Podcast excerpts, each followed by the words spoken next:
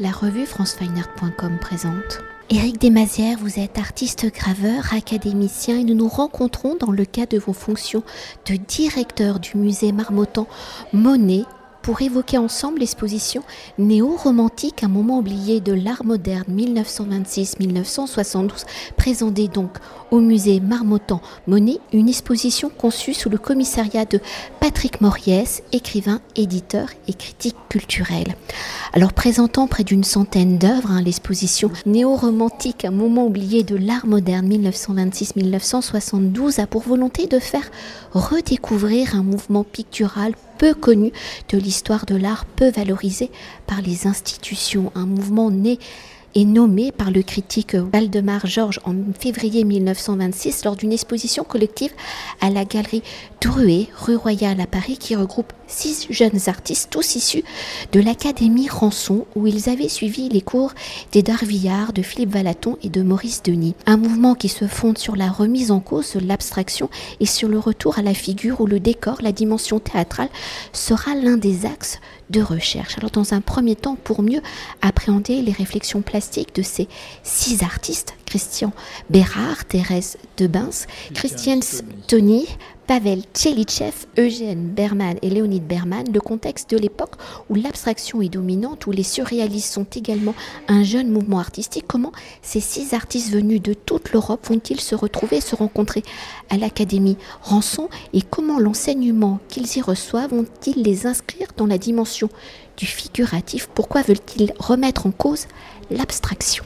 Oh, je pense que effectivement, d'ailleurs, les, professeurs qu'ils avaient à l'Académie Rançon n'étaient pas du tout des, artistes abstraits, hein, que ce soit Vuillard, que ce soit Maurice Denis, que ce soit Valoton, c'est vraiment des gens qui étaient, certes, c'était des nabis, c'est-à-dire c'est une figuration, comment dire, un peu simplifiée. Enfin, c'est très beau, hein, j'aime beaucoup, j'aime beaucoup cet art, mais il se trouve qu'ils ont d'abord appris avec ces gens euh, la technique de la peinture et qu'ils ont voyagé ensuite en Italie, où là, là, ils ont rencontré une toute autre peinture. D'abord la peinture qui se faisait à ce moment-là en Italie, qui était cette peinture métaphysique hein, de Chirico, de Cara, ils ont connu ça.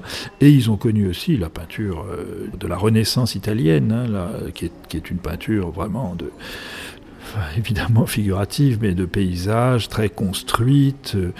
Et ça, ça les a beaucoup marqués. Ils étaient très jeunes, hein, et donc c'est ça qui les a qui les a euh, marqués, influencés, et je pense aussi qu'ils étaient euh, aussi très marqués par le premier Picasso, hein, figuratif, le Picasso de la période bleue, de la période rose, et, tout ça fait que effectivement c'est ça, c'est à ça qu'ils ont été sensibles et c'est ça qu'ils ont développé et effectivement indépendamment euh, du cubisme, indépendamment euh, des autres, des autres mouvements euh, plus, plus importants d'ailleurs, plus médiatisés qui se, qui se développaient par ailleurs. Et justement, pour continuer de décrypter hein, ce mouvement néo-romantique au regard du contexte de l'époque, de l'histoire de l'art, si vous nous deviez nous définir ce courant, comment le feriez-vous? Écoutez, c'est effectivement un retour à la figure, un retour au paysage. C'est aussi une peinture euh, marquée euh, pour beaucoup des protagonistes par leur histoire personnelle. C'est donc aussi une peinture, disons, de l'exil, de, l'errance, de la nostalgie. Et euh, ils, traduisent, cette nostalgie. Dans des paysages de ruines, dans des scènes de, bohème, rejoignant cela d'ailleurs toute une iconographie que Picasso avait, parcourue euh, avant la guerre de 14. Hein. Mais ça tient aussi à leur histoire personnelle. Hein. Trois d'entre eux au moins, euh, que ce soit Pavel Tchelitchev, Eugène Berman et, et Léonide ont échappé à la Révolution, euh, en passant par l'Ukraine, en passant par Berlin. C'est donc des gens qui, ont été marqués dans leur jeunesse euh, par, des, grands désordres politiques.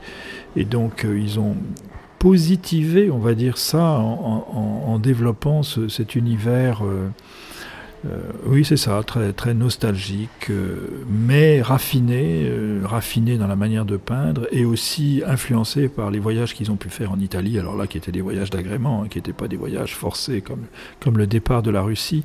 Et donc c'est le mélange de ça qui, a abouti à cette peinture.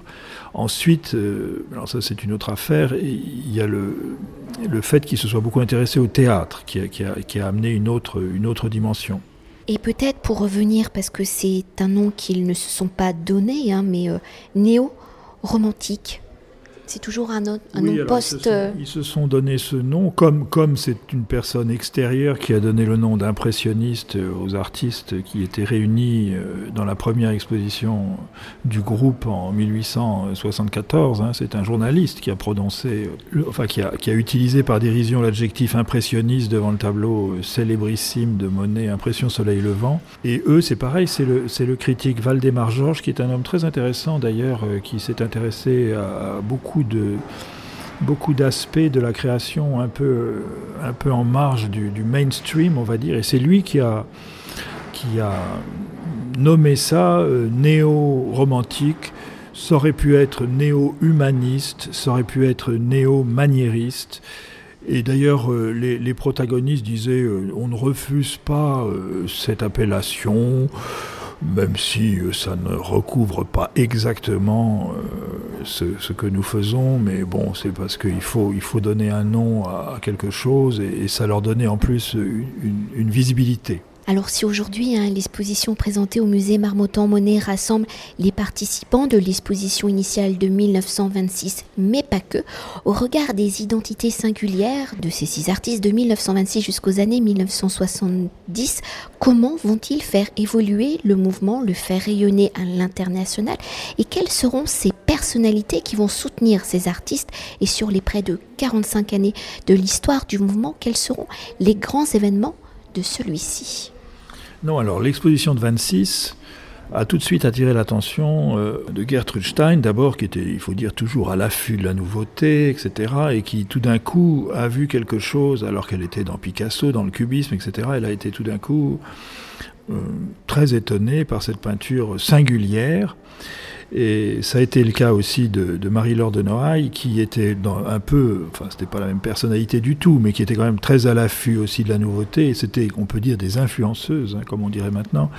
Et le fait que ces deux personnes se soient, se soient intéressées à eux les a beaucoup aidés, hein, parce que ça a fait un peu, ça c'est par capillarité évidemment, ça, ça s'est mis à, gagner beaucoup de monde. Il y a une autre personne, mais qui était partie prenante, qui était artiste, hein, qui a beaucoup compté, c'est Jean Cocteau, qui a été euh, très, très intéressé par la création, les créations de, ce groupe, surtout, surtout finalement par euh, Christian Bérard, qui est devenu son collaborateur hein, pour, le, pour le cinéma.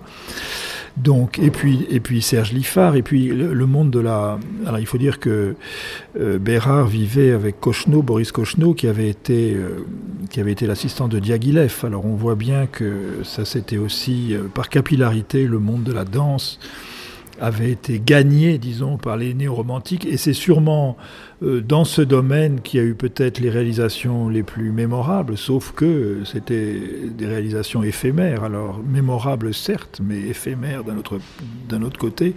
Par conséquent, euh, on n'en a plus toujours euh, une trace aussi tangible que pour la peinture. Ensuite, aux États-Unis, euh, il y a eu donc Chick Austin, qui était le conservateur du musée d'Hartford, qui a été un grand, grand euh, euh, admirateur de, Berman, puisqu'il lui a demandé par exemple la décoration, la fameuse décoration de cette salle à manger que, nous exposons. Hein et aussi Pavel Tchelitchev, les deux, ces deux artistes étant les, artisans de cet invraisemblable bal, paper ball, fait de bouts de papier euh, de 1936, qui n'est pas sans rappeler d'ailleurs ce qui pouvait se faire au Bauhaus 20 euh, ans avant, hein, ou non, 15 ans avant, avec les, les créations d'Oscar Schlemmer, comme ça il y a quand même ce côté ludique, mais aussi euh, pluridisciplinaire. Ensuite, le MoMA s'est intéressé à eux. Alfred Barr, qui a été le premier, conservateur, un premier directeur du, musée d'art moderne, a été très très admiratif de la peinture de Tchelitchev.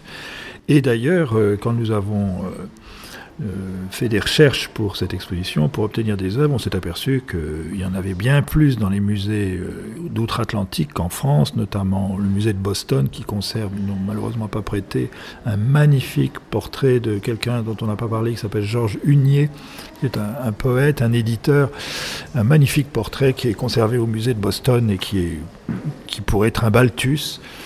Et donc euh, le musée de Boston en a, le musée d'Hartford, comme je l'ai dit, le musée de le MoMA, le musée de Philadelphie, le musée de Detroit. Donc il y a comme ça, il y a eu aux États-Unis un vrai, un vrai écho à, à cette peinture. Après, après, donc c'est ça, c'est après après, au moment de la guerre. Et vous imaginez bien que c'était en complet décalage avec euh, ce qui a été à ce moment-là la grande, qui a occupé le devant de la scène artistique euh, américaine, c'est-à-dire l'abstraction, etc. L'expressionnisme abstrait, c'est tellement, tellement loin de tout ça. Alors, il faut dire aussi que Berman est parti ensuite vivre en Italie hein, jusqu'à la fin de sa vie. Et donc ces gens-là se sont quelque part repliés sur eux, ont continué à faire leur peinture euh, euh, tranquillement, euh, et ça n'était plus vraiment un groupe. quoi. Et pour conclure notre entretien, si aujourd'hui, par cette exposition, vous remettez en lumière ce courant artistique de la seconde moitié du XXe siècle, pourquoi, selon vous, enfin vous y avez déjà légèrement répondu, hein, le néo-romantisme a-t-il été oublié, peu montré, peu valorisé par les institutions ici du côté européen, en France? Est-ce dû justement aux personnalités des artistes de ce mouvement, aux historiens de l'art, aux critiques, aux institutions, aux galeristes, au marché de l'art, etc. Alors c'est un peu, c'est un peu tout ça à la fois. Ce qui est clair, c'est quand même que pendant toute cette période, des collectionneurs ont, été des, amateurs très, euh, très persévérants. Voilà, il y a eu des, collectionneurs qui ont, vraiment constitué de très importantes collections, donc ça prouve que malgré les, mouvements dominants, etc., euh, euh, il y a eu des gens qui ont vraiment été fidèles euh, à ce mouvement, et ce qui fait d'ailleurs que cette exposition est possible. Cette exposition est possible grâce à des prêts de collectionneurs avisés, on va dire, et qui ont constitué des, des grands ensembles. Hein. C'est pas seulement deux ou trois choses, c'est des dizaines d'œuvres. Et donc, c'est grâce à ces gens-là, c'est grâce aux amateurs privés, il faut dire, que, que, ce, mouvement euh, n'est pas tombé dans, l'oubli euh, total. Et nous mais euh, il faut dire que c'est la première exposition dans une institution depuis, depuis toujours. Quoi. Il n'y a jamais eu un musée qui, depuis que ces gens existent, a fait une exposition de ce groupe en tant que tel. Et peut-être dire quand même un petit mot sur Patrick Moriès, hein, qui malheureusement n'est pas euh, présent euh, ce matin, et sur son euh, regard et sur ses actions pour remettre ces artistes en lumière. Oui, alors Patrick Moriès euh, a connu ces gens, a été sensible à ce travail très très jeune. Je crois qu'il a collectionné, il n'avait pas 20 ans qu'il avait déjà qu'il avait déjà repéré euh, ces œuvres qui circulent, hein, qui circulent dans les ventes publiques. Alors circulent non seulement les, peintures elles-mêmes, les dessins, mais aussi la correspondance, les documents, les, livrets de théâtre, les programmes, etc. Donc il, il a patiemment euh, redécouvert ce monde, ça l'a passionné. Il a, il a donc édité cet ouvrage l'année dernière chez Flammarion en 2022, au printemps 2022, dont, enfin, qui porte le titre de l'exposition, enfin c'est l'exposition qui porte le titre de son ouvrage, hein, un moment oublié de l'art moderne, 1926 étant la date de l'exposition à la galerie Druet, euh, rue Royale, et 1972 étant la date de la mort de d'Eugène de, Berman. Euh, Patrick Moriès euh, est un historien de l'art, on va dire, mais aussi, mais il est plus que ça. D'abord, c'est un écrivain, il a été éditeur, il, a été collaborateur de cette merveilleuse revue qui s'appelait Éphémère, Franco Maria Ricci, qui a existé, qui était une revue somptueuse. Il s'est beaucoup intéressé au monde de la mode car ce monde, côtoie celui de la mode, il faut dire, hein, que ce soit Dior, qui lui-même s'est intéressé euh, au néo-romantique, il les a même exposés en tant qu'éphémère euh, marchand d'art. Donc il, est, son, son, il avait été commissaire d'une très belle exposition euh, au centre Leclerc à Landerneau, dont le commissaire, enfin il était le co-commissaire avec euh, Laurent Lebon, qui est un président maintenant du centre Pompidou. Il avait été commissaire d'une très belle exposition Lalanne qui s'était tenue à Granville. Donc c'est un homme qui dont le, spectre d'intérêt est très large, mais c'est vrai que ça c'est un peu euh, le cœur de, parce que c'est un collectionneur compulsif, et c'est vraiment le cœur de sa collection, c'est ce monde des néoromantiques, c'est ce monde de l'errance, euh, euh, de la nostalgie, mais aussi de la délicatesse, du raffinement, de qui est un monde qui a, pour moi, une très très grande qualité plastique, tout simplement. Et je rallonge encore un peu, mais comme vous êtes artiste, hein, graveur, euh, et que vous avez aussi un, rôle à, l'Institut, enfin à l'Académie euh, des Beaux-Arts et euh, directeur du musée Marmottan, peut-être une œuvre qui vous parle, vous, particulièrement? J'aime beaucoup cette armoire en trompe-l'œil. D'ailleurs, nous allons faire une exposition sur le trompe-l'œil au musée. C'est une coïncidence. Je suis très sensible à ces grands panneaux de Léonore Fini qui ne faisaient pas partie du groupe parce que c'est une artiste qui elle aussi gagne à être sortie d'une sorte de purgatoire. J'aime beaucoup les esquisses de décors de théâtre qui sont de très belles œuvres en, elles-mêmes et qui font beaucoup rêver, mais beaucoup de choses me plaisent, hein, je dois dire. Il y a, il y a, c'est, un ensemble de choses et j'aime beaucoup le fait qu'on montre des œuvres euh, inconnues. Voilà, je, suis, je trouve que le rôle des institutions est aussi parfois de sortir un peu de ce que les gens attendent et de montrer des choses euh, qui sont nouvelles et dont on espère qu'elles rencontreront leur public. Merci beaucoup. Merci. Cet entretien a été réalisé par franceweiner.com.